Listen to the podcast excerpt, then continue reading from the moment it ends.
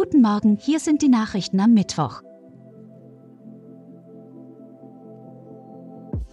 Chemnitz Abschiebung nach 35 Jahren. Dieser Familie droht die Trennung. Mit einer Online-Petition macht der Flüchtlingsrat aktuell gegen die drohende Abschiebung eines seit 35 Jahren in Chemnitz lebenden Vaters aus Vietnam mobil.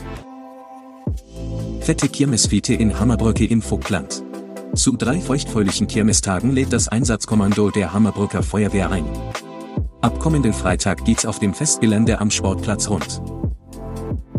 Erhöhtes Risiko für neurologische Probleme nach Covid. Covid-Patienten haben noch zwei Jahre nach der Infektion ein leicht erhöhtes Risiko für manche psychiatrische und neurologische Probleme. Das berichten britische Forscher im Fachjournal The Lancet Psychiatry nach Auswertung der Krankenakten von 1,28 Millionen Covid-Patienten und von ähnlich vielen Menschen mit einer anderen Atemwegserkrankung. Sunrise Avenue bringen Abschlusstour nach Sachsen. Am Donnerstag und Freitag feiern Sunrise Avenue ihre Abschlusstour Thank You for Everything, the Finaltour in der Leipziger Quarter Immobilien Arena.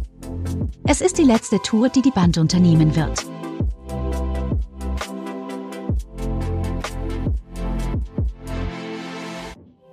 Mehr Infos gibt es auf blick.de.